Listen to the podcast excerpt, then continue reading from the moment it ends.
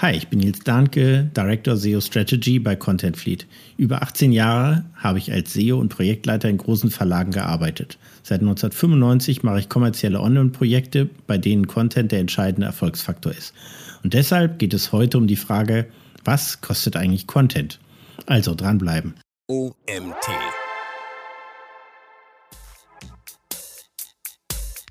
Also wenn das Ganze so ist, dass du mit diesem Themenbereich erstmal nicht so viel zu tun hast oder es nur ein Nebenkriegsschauplatz ist für dich, äh, wahrscheinlich wird es sich nicht lohnen. Aber ich rechne auch mal ein bisschen die, die Gegenseite. Also gehen wir mal von Opportunitätskosten aus. Also was für Umsätze gehen mir im Prinzip verloren, wenn ich diese Inhalte nicht habe? Das ist ja auch eine Frage, die man sich da stellen sollte an der Stelle. Herzlich willkommen zum OMT Online Marketing Podcast mit Mario Jung.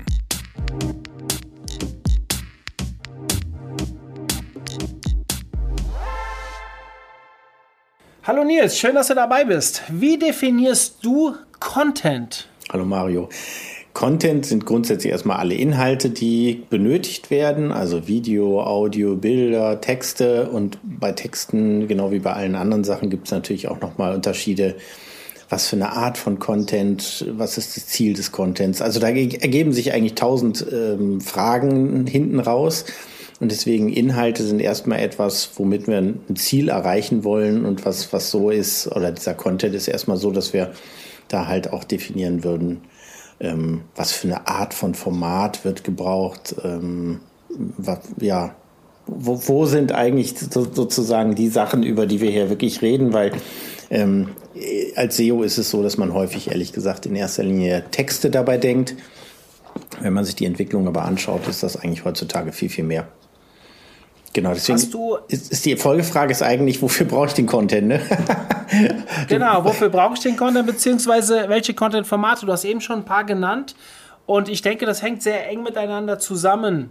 Äh, willst du da vielleicht ein bisschen drauf eingehen? Ja, also bei den Content-Formaten auch da wieder die Frage, wofür wird der Content gebraucht und welche Kanäle möchte ich denn eigentlich äh, spielen, um die es da geht. Also wenn ich bei den Formaten bin, ähm, kann man natürlich keine umfassende äh, Aussage treffen, aber es ist halt ein Riesenunterschied, ob ich eine News publizieren will, einen White Paper, eine Studie, Reportage, ob es ein Longread ist oder eher ein How-to-Guide, wo ich so schrittweise vorgehe.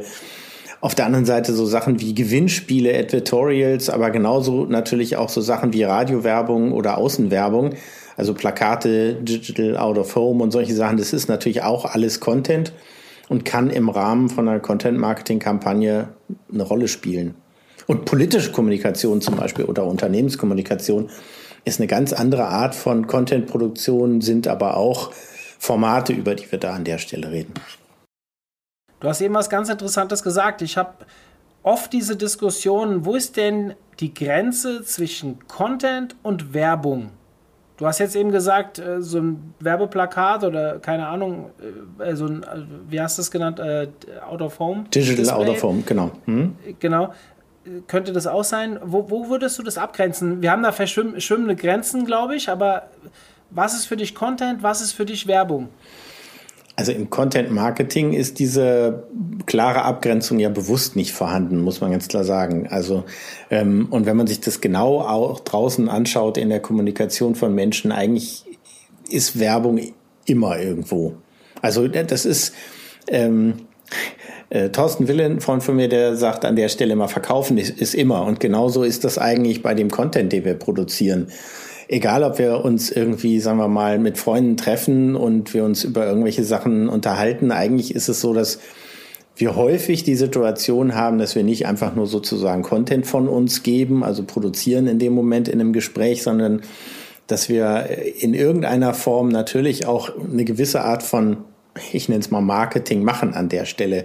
Es ist jetzt egal, ob wir uns darüber unterhalten, was weiß ich, was für ein Auto du dir gekauft hast oder was für ein Computer oder wir beide hatten gerade jetzt ja im Vorgespräch so diese Frage äh, Mac oder Windows. Auch an der Stelle ist es natürlich so, dadurch, dass wir Engagement zeigen und wir sagen an der Stelle ja, ich bin eher der eine oder der andere Typ ähm, äh, von der Produktorientierung, machen wir an der Stelle natürlich auch so eine Art Empfehlungsmarketing. Also auch das ist Marketing und deswegen sehe ich diese diese Trennung noch nicht. Unternehmenskommunikation, politische Kommunikation, eigentlich ist das alles Marketing, wenn man sich genau anschaut. Ähm, von daher ist, ist immer die Frage, wozu etwas gedacht ist. Ich meine, klar, ein Roman ist kein Marketing, definitiv, aber der Klappentext, also das, was hinten drauf steht zum Beispiel auf einem Buch, ist wiederum Marketing. Was ist denn für dich dann guter Content?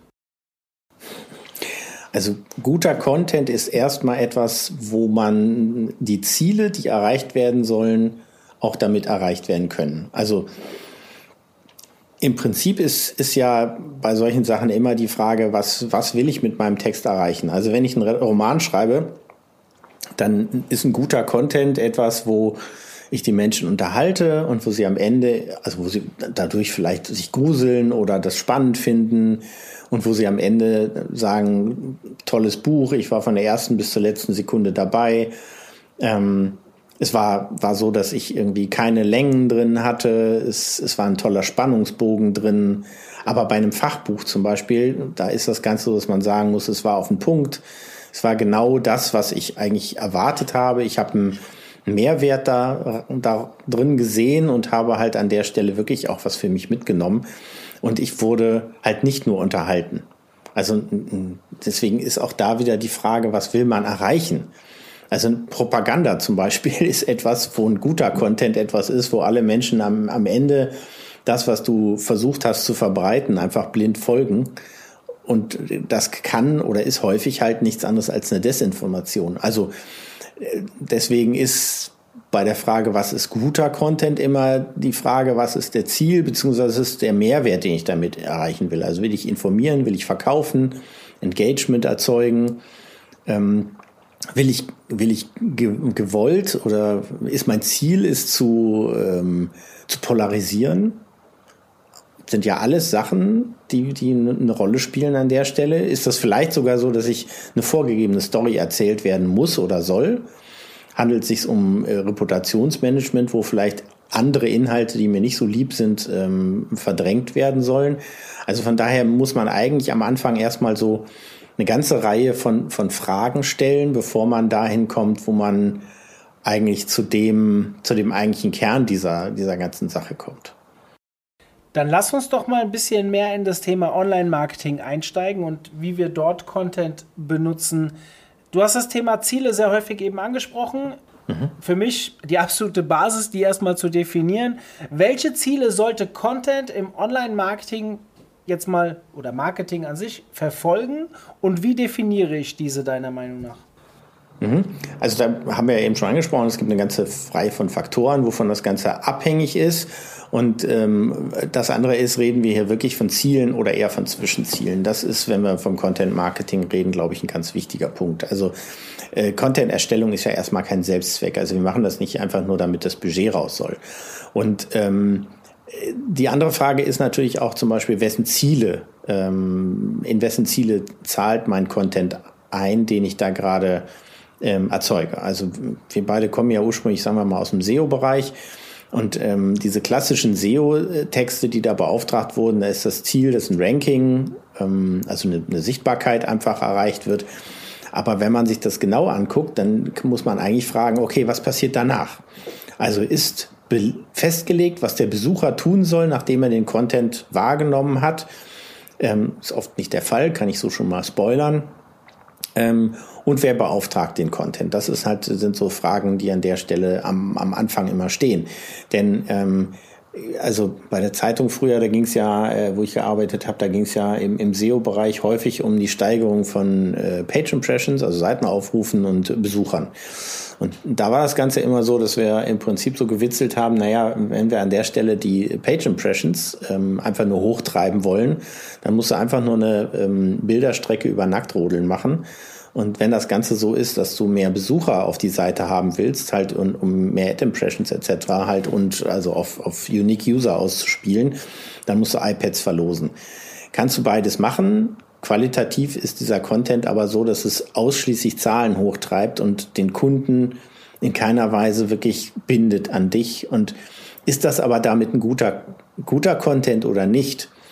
Und welches Ziel soll damit verfolgt werden? Also wenn es wirklich nur darum geht, irgendwelche Zahlen hochzutreiben, alles wunderbar, aber du hast an der Stelle nur bedingt ein unternehmerisches Ziel erreicht. Und das ist eigentlich das, worauf man achten sollte aus meiner Sicht, dass man sich vor allem erstmal überlegt, dieser Content, in den ich dort investiere oder den ich dort beauftrage, das ist halt langfristiges Investment. Das ist nicht wie Google AdWords, wo ich halt mal einen Text reinschreibe, oder Google Ads heißt es jetzt heute ja, ähm, wo ich einen Text reinschreibe, so ein, so ein, paar Zeilen, jemand klickt drauf und wenn mein Budget weg ist, ist es auch egal, was ich da geschrieben habe, sondern viele von diesen Inhalten wirken ja langfristig. Und ein Nutzer, den ich einfach nur über ein Gewinnspiel auf eine Seite kriege, na klar kann ich damit meine Zahlen hochkriegen. Oder ein SEO-Text, der ein definitorischer SEO-Text darüber, was Content ist. Natürlich kriege ich damit Nutzer auf meine Seite, aber wie hoch ist die Wahrscheinlichkeit, dass ein Nutzer, der auf so einem niedrigen Niveau unterwegs ist, am Ende tatsächlich auch eine Transaktion tätigt? Wenn mein Ziel eine Transaktion ist, ist das eventuell nicht hilfreich oder wahrscheinlich nicht hilfreich. Wenn ich aber sage, ich baue diesen definitorischen Content auf, um in einem Themencluster, in einem Themenraum überhaupt erstmal Google gegenüber klar zu machen, dass ich dort relevant bin, dann ist das Ziel an der Stelle nicht, dass ich Klicks kriege, dass ich PIs kriege, was, was ich, ist völlig egal, sondern ich versuche an der Stelle halt mit einem Text Google beizubringen, ich bin relevant. Und das ist dann das Ziel. Und deswegen ist dieses, welche Ziele soll der Content verfolgen und wie definiere ich diese? Da muss man halt unterscheiden, ob wir kurzfristige Ziele, mittelfristige oder langfristige Ziele verfolgen. Also Abverkauf einer Palette von irgendeiner Ware ist ein ganz anderes Ziel, weil es eher was kurzfristiges ist. Wenn wir aber über strategische Inhalte, strategische Ziele reden, dann ist es etwas sowas wie ein Markenaufbau, eine Positionierung einer Marke in einem Kontext ein positives Besetzen von Inhalten. Und dann muss ich mir an der Stelle natürlich auch den Wettbewerb angucken. Und ähm, nehmen wir mal so ein Beispiel wie Red Bull. Ähm, Red Bull hat im Vergleich zu Pepsi vor ein paar Jahren ähm, sechsmal so viele Inhalte publiziert. Also Red Bull sechsmal so viele Inhalte wie Pepsi. Das bedeutet, die Publikationsrate von Red Bull war einfach eine viel, viel höhere bei trotzdem hoher Qualität. Ähm, Red Bull hat an der Stelle auch äh, ganz anders kommuniziert. Die waren äh, in einem themenspezifischen Umfeld rund um Sport in erster Linie unterwegs, sind sie heute, glaube ich, immer noch. Und ähm, vermitteln deswegen eher Stories und Lebensgefühl und sind nicht so sehr da unterwegs, wo, wo Pepsi mit ihrer mit ihren Produktmarken eigentlich eher sind, wo sie versuchen, gegen Coca-Cola anzustinken. Ja? Also das ist eine, eine komplett andere Art der Kommunikation. Und wir reden halt auch da wieder über unterschiedliche, also völlig unterschiedliche Ziele, die wir, die wir dort im Mittelpunkt haben. Und deswegen müssen wir halt ganz klar auch sagen, wenn das zum Beispiel sowas ist, Marktverdrängung einfach zu erreichen, ähm, dann müssen wir halt auch unsere, unsere Zielgruppen anders definieren und dann müssen wir an der Stelle halt auch einfach uns überlegen, was haben wir für primäre, sekundäre Zielgruppen und was für Multiplikatoren wollen wir ansprechen. Denn dieses, äh, wir schießen irgendjemanden in den Weltraum, der irgendwie unser Logo auf dem Rücken hat, der, der springt da oben raus und fliegt ohne Fallschirm irgendwie zur Erde zurück. So ungefähr war die Story ja, glaube ich. Ähm, äh, natürlich war das ein Rieseninvest, über den wir da reden. Aber wenn man überlegt, welche Medien weltweit über Wochen oder Monate dieses Thema gespielt haben, dann hätte man sich das für das gleiche Budget niemals als Berichterstattung über die Marke einkaufen können. Und wenn das Ziel ist, diese Marke weltweit so massiv bekannt zu machen, dann war das Ziel mit vergleichsweise wenig Budget erreicht. Ähm, darf man aber nicht vergleichen mit diesem, ich bin irgendwie ein Hersteller von irgendeinem Zubehörteil für mein Auto und möchte ganz gerne, dass die Menschen irgendwie dieses Zubehörteil kaufen. Ist ein komplett anderer Case. Hm. Hm. Ähm, das ist für mich, also wir kamen ja darauf, dieses Thema mal in einem Podcast zu behandeln, weil ich irgendwann auf LinkedIn eine Diskussion zu, dem, zu, dem, zu der Aussage, was ja. kostet Content, gestartet habe. Und da wurde ja, heiß diskutiert. Ich bin gerade am Überlegen, ist ungefähr mittlerweile fast ein Jahr her schon. Und ich bin die ganze Zeit am Überlegen, ob ich diese Diskussion nochmal starte, um einfach zu sehen, hat sich irgendwas verändert, auch im, in der Wahrnehmung der Leute, gerade jetzt vielleicht auch durch die Pandemie, dass halt viel mehr Leute jetzt auch auf online achten und natürlich auch viel mehr mit Content experimentieren. Hast du eine, ein Lieblings-Content-Format? Lieblings-Content-Format, das ist, also ich bin so, dass ich an der Stelle immer der Meinung bin, dass man eher Menschen überzeugen sollte von Qualität ähm, und im Prinzip darauf, also im, im Prinzip musst du den, das, das Interesse des Nutzers und seine Bedürfnisse in den Mittelpunkt stellen. Und deswegen ist das Format eigentlich an der Stelle sekundär. Also ich weiß, wo ich gut bin, ich weiß, wo ich nicht gut bin. Ähm, ich habe neulich für Marco ja mal Videos aufgenommen für die Odyssey und habe an der Stelle festgestellt, so dieses äh, sehr, sehr schnell, sehr knapp, so ein Minuten, minutige Videos zu erstellen, die so sind, dass sie ähm, super hart ähm, eingedampft sind vom Content her, ist überhaupt nicht mein Ding. Also das, das ist, glaube ich, das Wichtigere. Aber das bedeutet ja nicht, dass diese Art von Content von mir produziert werden soll. Ich selber mag Longreads, also so Dinger, wo man halt auch wirklich in die Tiefe gehen kann, ähm, wenn diese Inhalte gut strukturiert sind. Dann lass uns doch mal zur Hauptfrage kommen. So haben wir den Podcast auch genannt. Was kostet Content? Jetzt bin ich mal gespannt. Ja, also eben hat er ja schon gesagt, erstens, Content ist ein langfristiges Invest. Also das muss man ganz klar sagen. Und ähm, wichtig ist daher wirksam ein Inhalt ähm, oder wie wirksam ist ein Inhalt, den wir dort produzieren und nicht in erster Linie, wie viel Cent pro Wort oder so bezahle ich jetzt für den Inhalt. Deswegen müssen wir eigentlich erstmal darüber reden, ähm, welche Erwartungen verknüpft jemand an einen Inhalt und wie ist das Framing, über das wir da reden. Wenn jemand einen Text, sagen wir mal, für drei Cent pro Wort bei mir kaufen will, dann ist das eigentlich sowas, wo man grundsätzlich eigentlich erstmal lieber ablehnen muss ja, oder vielleicht auch direkt ablehnen sollte, weil es da aus meiner Sicht nicht so sehr um den Inhalt, sondern erst um billig geht. Ähm, was passiert, wenn, wenn jemand sagt, ähm, ich brauche einen Text für drei Cent als Beispiel? Ne? Ähm, dann ist das Ganze so, dass ich natürlich sagen muss, okay, ich müsste möglichst einen billigen Redakteur an der Stelle nehmen, ähm, der zu einem wahrscheinlich für ihn absolut fachfremden Thema online recherchiert mit den billigsten Tools und der schreibt einen Text, der dann mit einer WDF-IDF-Analyse hübsch aussieht, damit der, der, der Empfänger, sagen wir mal, das Ding in sein Tool kippen kann und sieht, Kurve sieht gut aus, nehme ich. Ähm, äh, der, der Redakteur achtet dann vielleicht auch noch auf die Keyword-Dichte. Karl Kratz fällt gerade tot um. Ähm, äh, und äh, das Ganze soll sich einigermaßen hübsch lesen. Fertig. Aber hm, was ist dabei das Ziel? Was ist bei dieser Art, die ich gerade beschrieben habe, was ist dabei das Ziel?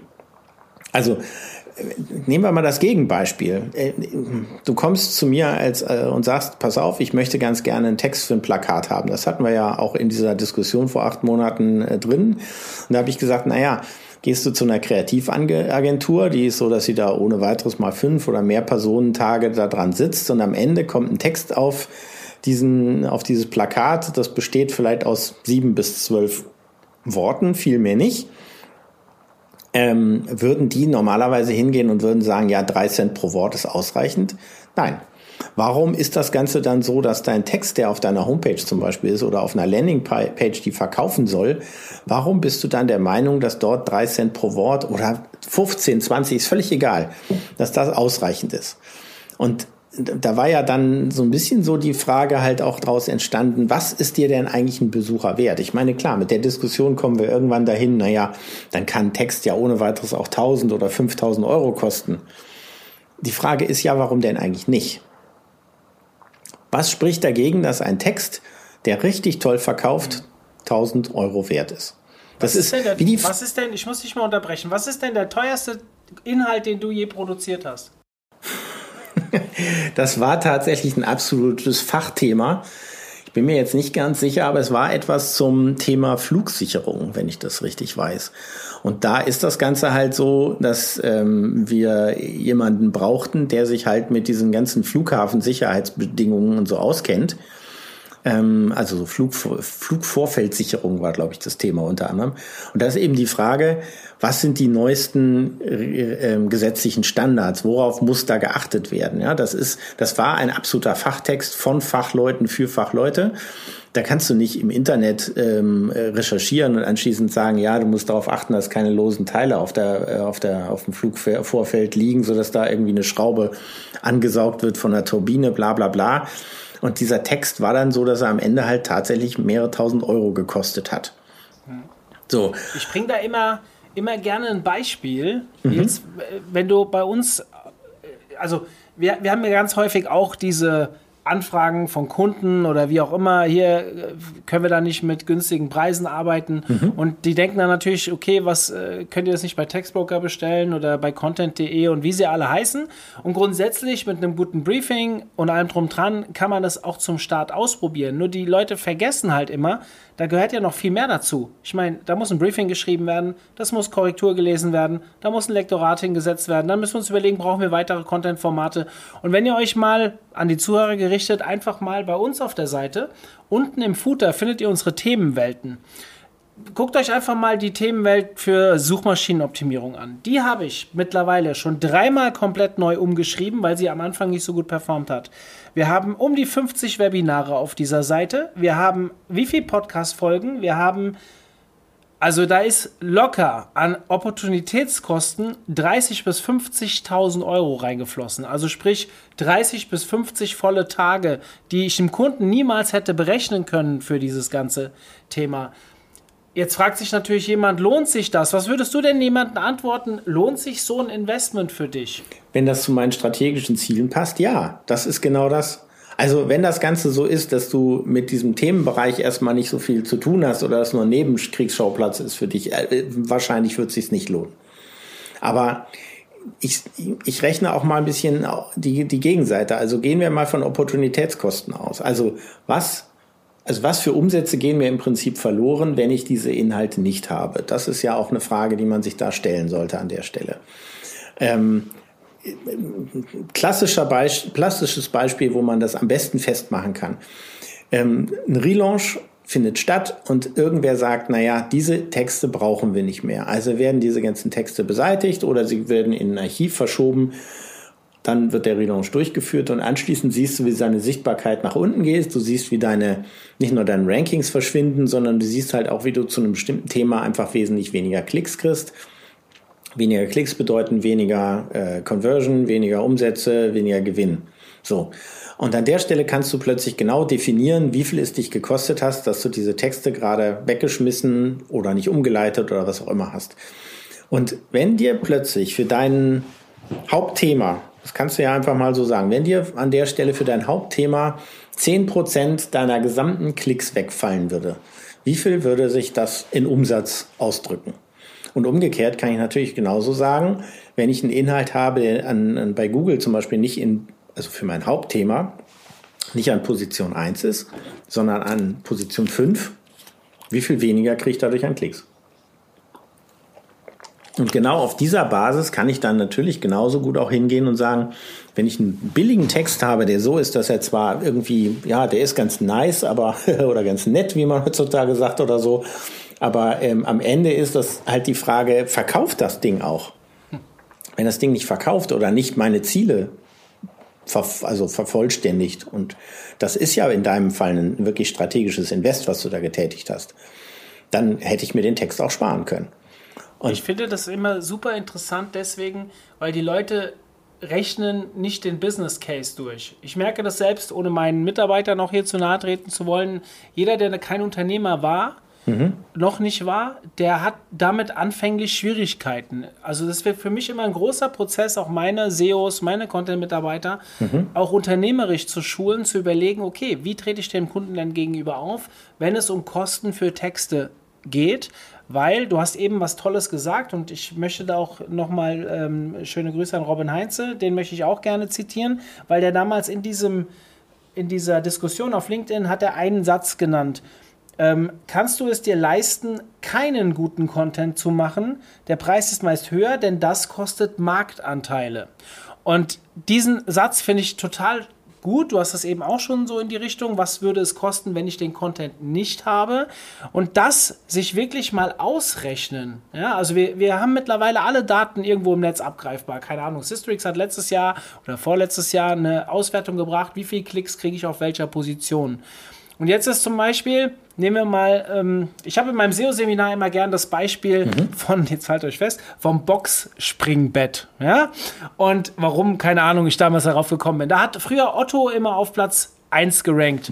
Jetzt gehen wir mal davon aus, ich kenne die Zahlen von Otto nicht, aber gehen wir mal davon aus, dass die 10 Betten im Monat dort verkaufen. Eine Marge haben von 300 Euro als Beispiel. Heißt, die verdienen im Monat 300 Euro damit. Äh, 3000 Euro damit. So, was wäre denn jetzt, wenn sie von Platz 6 auf Platz 3 kommen? Dann haben sie vielleicht schon 30 Betten. Im, also, das muss man sich natürlich anhand seiner eigenen Zahlen ausrechnen. Ähm, und mit 30 Betten verdienen die auf einmal statt 3 9000 Euro. Wieso sollte denn jetzt ein Content-Überarbeitung, die halt drei Tage schluckt, die dann vielleicht bei einer Agentur auch 3000 Euro kostet, nicht gemacht werden? Wenn ich doch jeden Monat 6000 Euro mehr verdienen kann. So, jetzt sagt mir natürlich ein Laie sofort, ja, aber das kannst du doch nicht vorhersagen. Ja, ja stimmt. Aber in meiner elfjährigen Erfahrung als SEO, und das wird bei dir, äh, du bist ja noch viel länger dabei wie ich, äh, relativ klar sein, wenn ich das 300 Mal mache, dann klappt das 10 Mal nicht. 30 Mal nicht zufriedenstellend, aber es wird besser und bei den anderen funktioniert es halt. Und wenn ich dann in einer großen Menge so etwas angehe, also sprich bei einem Shop wie Otto, wo ich dann sage, hey, lass uns mal überall Kaufberater optimieren und so weiter, und wir gehen überall im Durchschnitt zwei Plätze nach oben, dann weiß ich, dass ein Investment von 300.000 Euro für die wahrscheinlich ein Witz ist. Also das muss man sich halt in seinem Business Case errechnen. So versuche ich das immer ja. darzustellen. Und und nur mal, um eine Größenordnung einfach aufzuzeigen. Wir haben gerade für einen sehr großen Kunden ähm, genau so eine Art von Analyse gemacht und haben an der Stelle tatsächlich für 300.000 Keywords solch eine Analyse gemacht, wo wir uns genau angeguckt haben, welcher Wettbewerber steht da an welcher Position mit welchen Keywords rankt der sonst noch? Wo ist der also im gleichen Themencluster nochmal vorhanden? Und aus dieser Keyword-Potenzialanalyse, die wir dort gebaut haben, haben wir anschließend ableiten können, für welche Themen es sich lohnt, Inhalte, vor allem zu dem Ziel, was der Kunde hat, zu bauen. Und wir konnten uns damit halt natürlich bei der Content-Produktion deutlich auf ein kleineres Keyword-Set ähm, ähm, konzentrieren, weil wir eben nicht gesagt haben, wir versuchen jetzt mal alles anzugreifen, was vielleicht ein bisschen ähm, uns, uns ähm, erfolgversprechend aussieht, sondern ähm, wirklich auf Basis von konkreten Zahlen, auch, auch Sichtbarkeit, Suchvolumen, ähnliche Sachen, Saisonalität fließt dann natürlich mit rein, genau sagen können, okay, dieses verringerte Keyword-Set, darauf optimieren wir und da gehen wir ran. Und wo können wir eventuell sowas wie eine SERP-Domination erreichen, indem wir ähm, vielleicht sogar sowas wie eine Multi-Domain-Strategie fahren, indem wir den, ähnliche Themen bei unterschiedlichen Plattformen vielleicht auch distribuieren. Auch das ist ein Punkt, über den man sprechen muss. Und deswegen dieses, kannst du dir es leisten, keinen guten Content zu machen? Eigentlich nicht.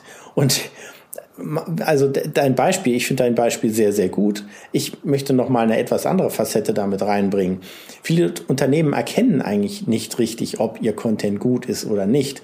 Und daher funktioniert eigentlich Affiliate Marketing perfekt. Weil ein Affiliate, der misst ganz genau, was er da macht. Der steckt sein Geld nur dort rein, wo er vielversprechenden Möglichkeiten oder Ansätze findet.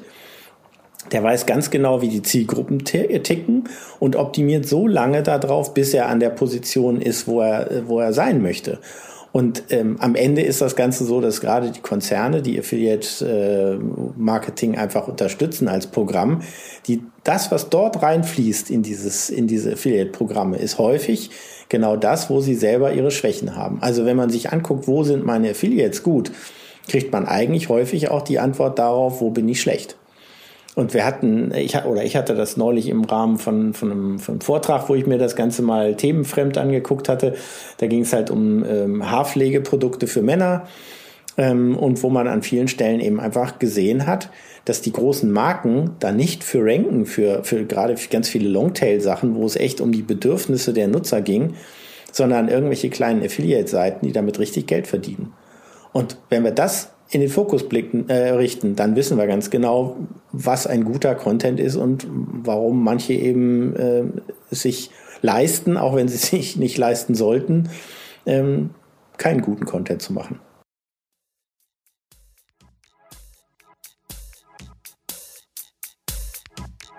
Bitte entschuldigt, dass ich diesen wirklich interessanten Podcast an der Stelle für einen kleinen Hinweis unterbrechen muss. Wir reden heute über das Thema, was kostet Content Marketing und deshalb ein Hinweis auf unser Content Marketing Seminar für E-Commerce. Ja, also wir haben ein neues Seminar seit diesem Jahr mit dem Philipp Tusch. Der Philipp Tusch wird uns etwas erzählen rund um Content Marketing für E-Commerce. Guckt euch das an bei uns auf der Seite. In den Show Notes findet ihr auch den Link zu diesem Seminar. Es ist ein Zweitagesseminar mit wirklich coolen Inhalten. Und wer Philipp kennenlernen möchte, also Philipp Tusch, um den Namen nochmal gesagt zu haben, der kann ihn gerne mal suchen und findet ein wirklich tolles Webinar von ihm zu, äh, bei uns zum Thema Content Experience wird auch ein Bestandteil des Seminars sein. Also wer ihn kennenlernen will, der kann sich das Webinar anschauen. Für alle anderen bucht dieses Seminar. Es wird richtig cool. Ich weiß schon, was für Inhalte es geben wird. Und gerade wenn ihr euch mit E-Commerce beschäftigt, macht das total viel Sinn. Und jetzt geht es weiter mit dem Podcast.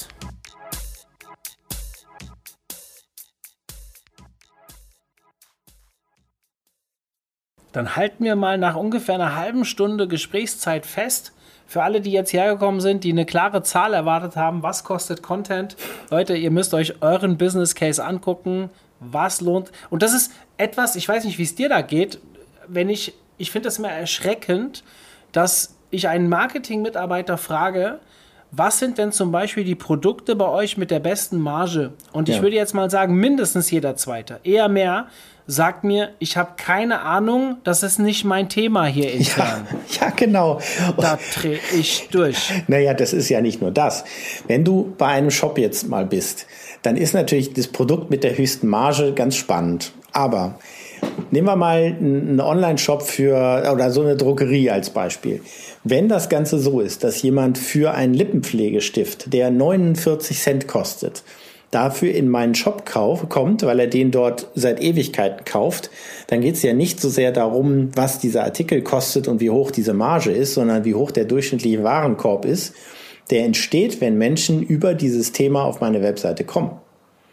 Sprich, wenn ich für Lippenpflegestift irgendwie auf der Eins positioniert bin und die am Ende in erster Linie den Warenkorb voll machen mit Sachen, wo ich eine hohe Marge habe, ist mir mein, mein Hauptprodukt, worüber das Ranking und der Einstieg über, für den Nutzer gekommen ist, erstmal sekundär. Und ein Punkt, den wir noch gar nicht besprochen haben, ähm, ist es ja schön, dass wir die Content-Erstellung immer so im Vordergrund haben, aber eigentlich müssen wir uns ja auch darüber Gedanken machen, wie wir das Ganze inszenieren und distribuieren. Also Verbreitung des Contents. Ja, denn, Kommen wir dann vom Content ins Content Marketing ja. rein? Aber denn auch das sind Kosten. Tragweite, genau. Diese Tragweite, mhm. die sehen halt viel zu wenige und ja, ja also ja, bin ich voll bei dir. Versuch ähm, mal, vor allem versuch mal einen schlechten Inhalt über andere, über dritte Kanäle irgendwie zu verbreiten pack den in äh, LinkedIn, pack den in Facebook, wie auch immer, und fordere Freunde auf, das Ding zu liken. Also da musst du schon ziemlich gute Freunde haben, wenn das Ganze so ist, dass die einen Content liken, der Käse ist. Ja, stimmt. Also, wir lernen, guter Content reicht nicht mehr, nicht mehr. Ihr braucht den besten Content oder einen richtig guten Content. Nennt sie, ihr wollt. Beim Ranking, im, ich komme wieder auf mein SEO-Seminar zurück, da sage ich immer, Leute, wenn ihr euch jetzt SEO-seitig könnte es zum Beispiel sein, ihr wollt mehr Traffic, final mehr Umsatz haben als KPIs. Von Sichtbarkeit will ich gar nicht reden, da werde ich direkt wieder gehängt, wenn ich das sage. ähm, worauf ich aber hinaus will, ist, ihr entscheidet euch im Rahmen eurer Keyword-Recherche, Keyword-Mapping und so weiter für ein Keyword und ihr produziert einen Inhalt dazu, dann produziert bitte den besten Inhalt dazu. Dann kriege ich natürlich immer die Antwort, ja, was ist denn der beste Inhalt? Ist es der tiefste? Ist es der längste? Ist es der äh, mit den meisten Content-Formaten? Keine Ahnung. Fragt 20 Leute, die in eurer Zielgruppe sind, ob das ein geiler Text ist. Oder geht halt hin und sagt, hier, wir produzieren jetzt etwas, wo wir den Anschein haben, dass wir stärker, tiefer, länger, keine Ahnung, äh, mehr Content-Formate haben als die ersten 20, die ihr dort findet. Und dann wartet. Oder kürzer. Kann auch kürzer sein, das kommt aufs Thema drauf ja. an. Und auf die Suchintention natürlich, auf die Nutzerintention. Aber wenn ihr das dann produziert habt, dann stellt das Ding online und dann sage ich wie, wie Nils, haut das mal bei LinkedIn raus und so weiter. Schaut mal, ob ihr eine Resonanz bekommt. Wenn die gut ist, dann könnt ihr den Text ein bisschen liegen lassen. Vielleicht kriegt ihr noch zwei, drei Backlinks dafür und dann äh, werdet ihr nach drei, vier, fünf Monaten, manchmal geht es auch schneller, je nach Domain, vielleicht auch das Ranking haben. Aber wenn ihr nicht den besten Inhalt habt, habt ihr kein Anrecht auf Position 1 zu stehen. Weil Google hat ein Ziel. Die organische Suche ist ihr Produkt. Und wenn das nicht die beste Suche ist in der Welt, dann verdienen die nicht mehr das Geld, was sie verdienen. Also sprich, ihr müsst den besten Inhalt haben, um final auf Position 1 zu stehen. Und der beste Inhalt heißt heutzutage halt nicht nur Text. Text ist wichtig, mhm. aber vielleicht ein Zusammenspiel aus Bild, Ton und geschriebenem Wort kann hier sehr sinnvoll sein, wird halt teurer. Und wir müssen eigentlich noch einen Schritt davor immer sehen Ranking ist eine Sache, aber die Klicks kriegst du nur dann, wenn deine Metadaten, also dein Seitentitel und deine Metadescription so sind, dass sie zu dem Such, zu der Suchintention des Nutzers passt und auch das, was du auf der Zielseite hast, dazu passt. Also wenn ich auf einer, in, in einer Metadescription zum Beispiel oder in einem Seitentitel ähm, in den Suchergebnissen auftauche zum Thema kosten Hörgerät und ich sage auf, wir erzählen dir, wie viel ein Hörgerät kostet und dann steht auf der Zielseite nur, komm bei uns in den Laden, dann verraten wir dir das, weil es kommt total drauf an, dann hast du halt total negative Nutzersignale und das kriegt Google mit. Du hast zwar tolle Klickraten, aber die Absprungraten etc. sind schlecht. Und deswegen geht es an vielen Stellen eben darum, und, und das hat, haben die letzten Google-Updates sehr schön gezeigt. Es geht an vielen Stellen darum, dass Seiten, die eine wirklich schlechte CTR in der, oder, oder Keywords, die ähm, eine schlechte CTR in, äh, in der Google Search Konsole aufweisen, sind häufig Rankings, die bei den nächsten Google-Updates davon betroffen sind, dass es bergab geht. Und deswegen guckt euch im Prinzip auch am Anfang, wenn ihr publiziert, als erstes mal an, wie sich denn eure, also wie, wie sich dieser Content denn überhaupt entwickelt in der Search-Konsole. Also wenn wir jetzt vom, vom SEO-Blick jetzt erstmal starten. Aber ihr müsst euch genauso angucken, wenn ein Nutzer auf die Seite kommt, was passiert denn dann? Also wenn der einen Text zu Ende gelegt, äh, gelesen hat über das Thema Tieferlegen von Autos als Beispiel, was soll der denn darunter lesen? Was dich sonst noch interessieren könnte, Menschen, die dieses gelesen haben, haben auch jenes gelesen, sowas wie Auto umlackieren leicht gemacht oder so. Nee, sondern der will, der hat seinen Bedarf definiert. Nämlich, ich will meine Kiste tiefer legen und jetzt musst du ihm eigentlich bedienen und musst anschließend sagen, okay, hier kaufen und mehr erfahren oder hier das Video angucken oder was auch immer, völlig egal.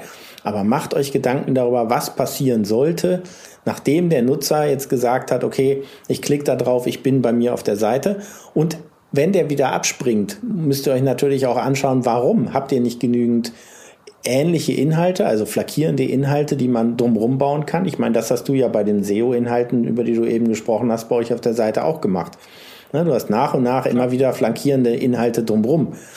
Und dieses Content erstmal erstellen und dann äh, möglichst über ganz viele Kanäle diesen einmal erzeugten ähm, äh, Content äh, möglichst häufig verteilen, das ist ein aus meiner Sicht sehr klassisches Denkmuster aus den Push-Kommunikation. Aber eigentlich müssen wir hingehen, müssen eigentlich immer wieder uns anschauen, wie ist die Erfolgsmessung, was für Ergebnisse haben wir dabei, muss was bearbeitet werden oder welche Bedürfnisse oder Nutzerverhalten müssen wir aufgreifen dafür. Das sind ja auch Sachen, die da sind. Und du meintest eben ja von wegen, lass uns mal jetzt den geilsten Content erstellen. Vielleicht hast du schon geilen Content, den du einfach nur ausbauen kannst. Oder vielleicht hast du eine URL, die super gute Links von außen hat, wo trotzdem dünner Inhalt vielleicht oder veralteter Inhalt ist und bau den so weit auf, bis der nachher wirklich das Tollste ist. Und das Tollste kann eben auch bedeuten, deswegen habe ich eben gesagt, kurze Inhalte. Wenn du einen definitorischen Inhalt hast, was ist Content, brauchst du keinen 5000 Worte Text, sondern da musst du dich darauf konzentrieren, dass du bei einem definitorischen Inhalt schnell zu Potte kommst und sagst, was es ist. Fertig. Hm. Ich habe, äh, du hast mir eine gute Vorlage gerade gegeben. Welche das war, sage ich jetzt noch nicht.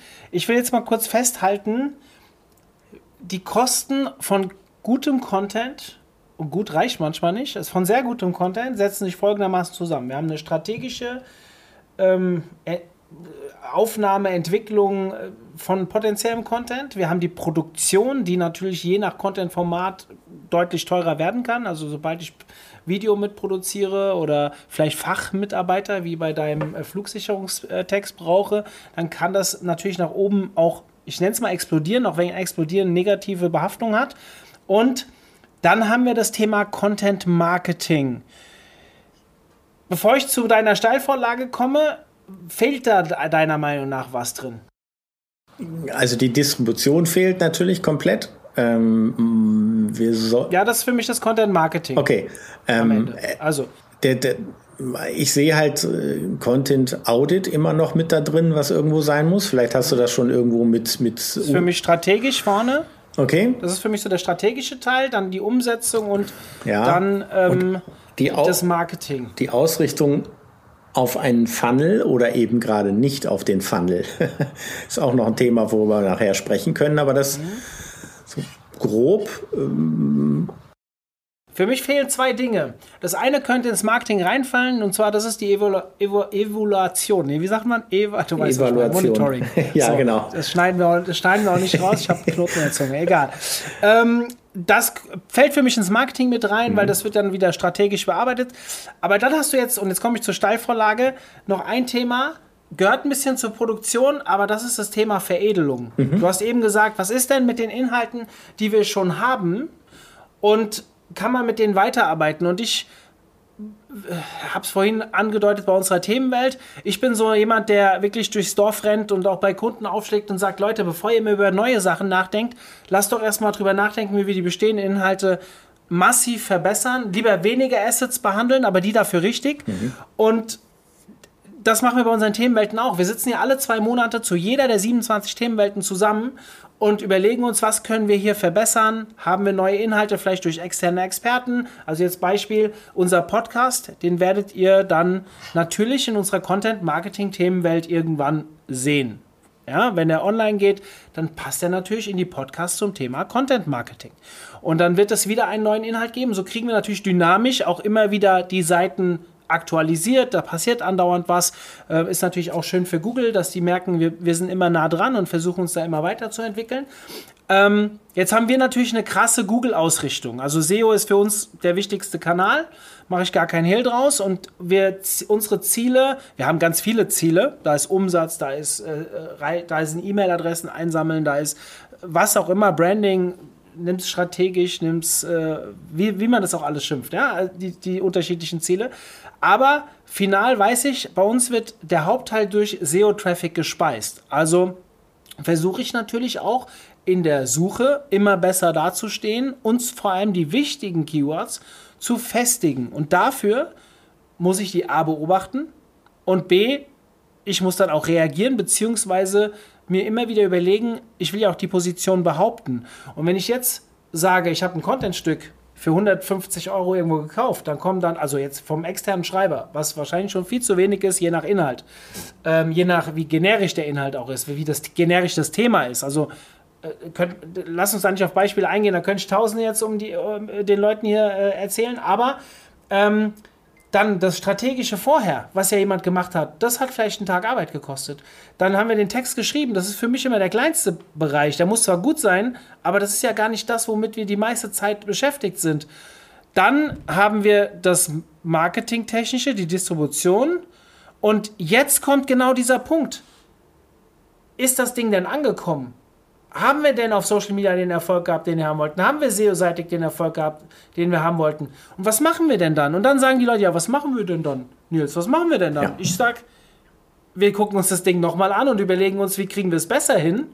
Wie können wir weitere die Ziele noch erreichen? Oder wenn wir die Ziele erreicht haben, das nächste Ziel erreichen mit diesem Stück Content, bevor ich mir wieder Gedanken mache, wie ich was Neues produziere und mit dem ganzen Scheiß, Entschuldigung, wieder von vorne beginne. Ja.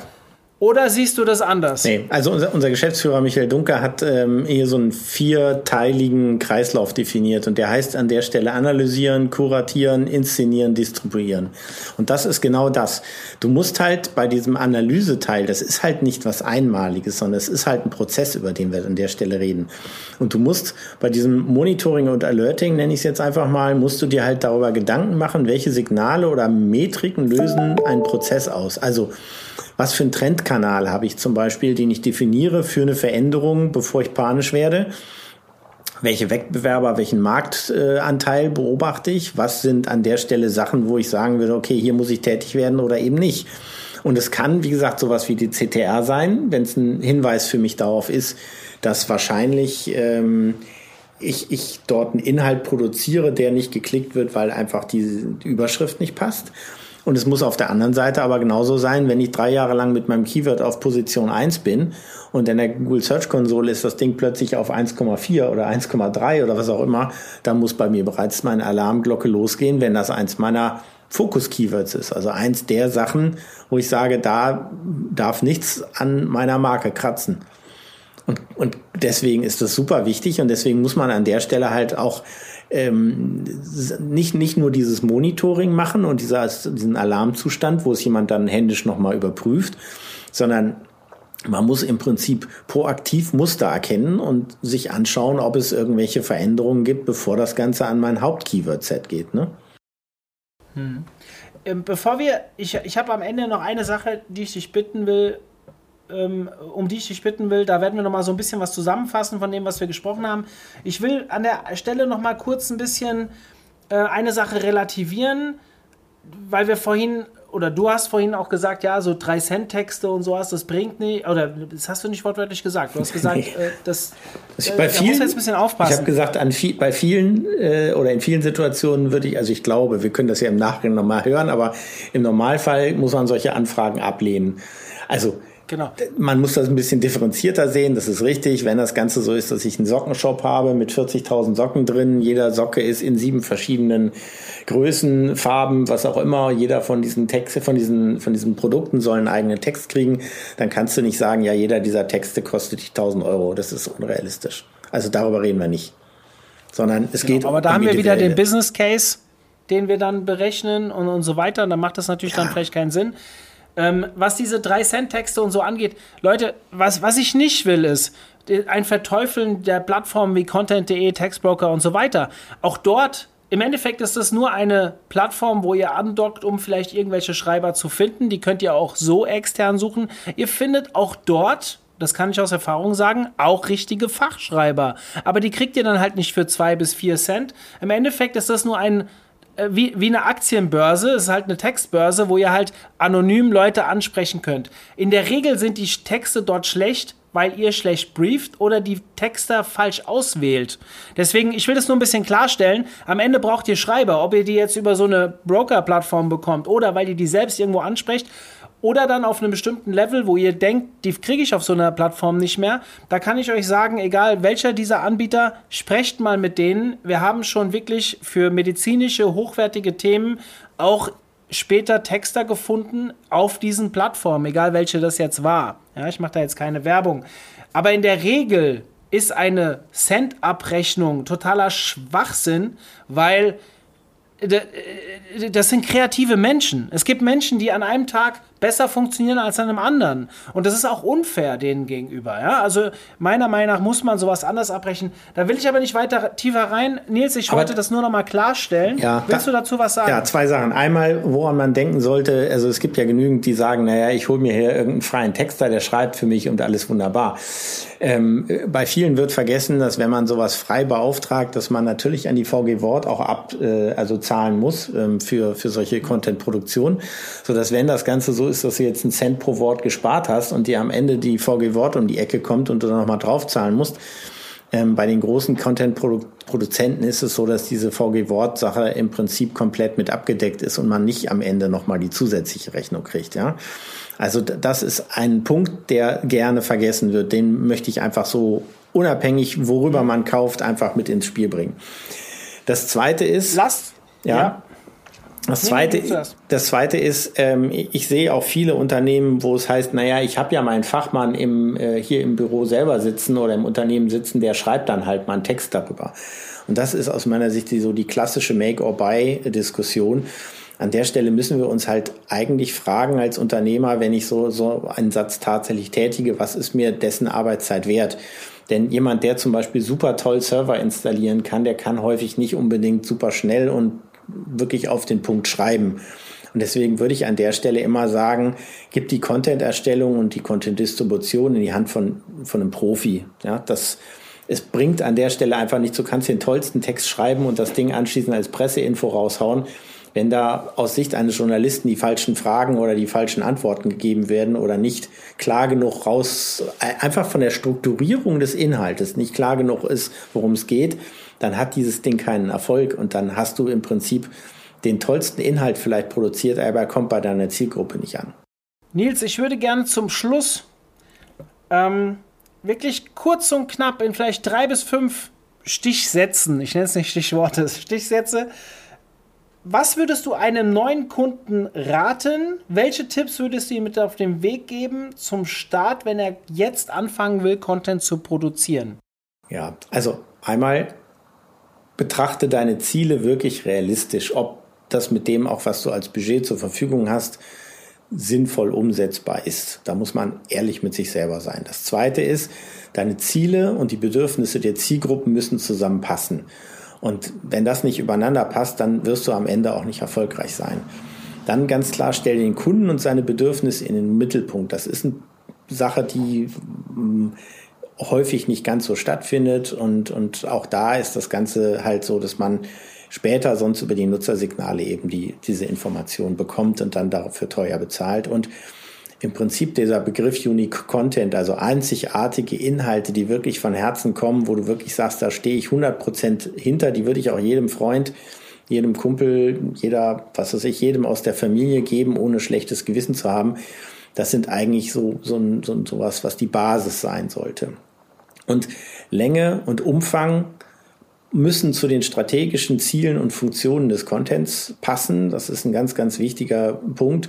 Und verwendet äh, oder verschwende deine Zeit nicht mit den falschen Tools, ist, glaube ich, so der letzte Punkt. Ähm, das andere mit, gib, gib das Ganze in die Hand von Profis, ist, glaube ich, so der Abschluss. Nils, wir sind am Ende angekommen. Wir könnten noch stundenlang diskutieren, ich weiß. Und ich freue mich auch schon, wenn wir uns irgendwann wieder persönlich treffen, dann werde ich dieses Thema nochmal anschneiden. Für die, Sehr gerne. die jetzt, die jetzt zuhören, Sobald dieser Podcast online geht, also in dem Moment, wo ihr das hört, könnt ihr auf LinkedIn gehen, auf mein Profil. Ich werde genau an dem Tag, wo der Podcast online geht, ein Posting nochmal machen zur Diskussion, was kostet Content. Und Nils wird sicherlich auch aktiv werden, wie ich ihn kenne, und dann könnt ihr Fragen stellen. Ihr könnt ähm, vielleicht eure Kritik zu, unserer, zu unseren Aussagen veröffentlichen. Ihr könnt uns einfach ein Statement geben, ob ihr es vielleicht so seht wie wir oder vielleicht auch einfach einen Fall erzählen, wo ihr irgendwas bestätigen oder widerlegen könnt. Das würde mich sehr freuen. Also schaltet euch ein an dem Datum, wo der online kam. Es wird ein Montag sein. Ich weiß noch nicht genau, wann er online geht, aber wenn ihr es hört, dann ist er ja online. Und dann geht auf mein Profil bei LinkedIn, Mario Jung einfach suchen, werdet ihr finden und dann diskutiert mit uns. Lieber Nils, dir vielen Dank für deine Zeit. Genau. Sehr gern. Und da auch nochmal von meiner Seite, ihr, ihr, wisst oder die meisten wissen, dass ich sehr, sehr offen für Diskussionen bin. Also sehr gerne mich einfach über Facebook, LinkedIn oder direkt bei Content Fleet ansprechen. Ähm, und wir werden dann uns sehr gerne darüber auch sehr kontrovers austauschen oder wenn ihr Unterstützung braucht, auch da jederzeit. Ja. Genau. Perfekt. Danke, Mario, für die Einladung. Gerne. Genau. In diesem Sinne, bis dann. Tschüss. Bis dann. Tschüss. Zum Abschluss der heutigen Folge nochmal der Hinweis auf das Seminar von Philipp bei uns hier beim OMT zum Thema Content Marketing für E-Commerce. Geht einfach auf omt.de slash Seminare. Dort findet ihr das Seminar und ja, bucht am besten gleich den nächsten Termin. Wäre cool, wenn ihr dabei seid und ich hoffe, wir können euch damit helfen. Bis dann und bis nächste Woche. Tschüss.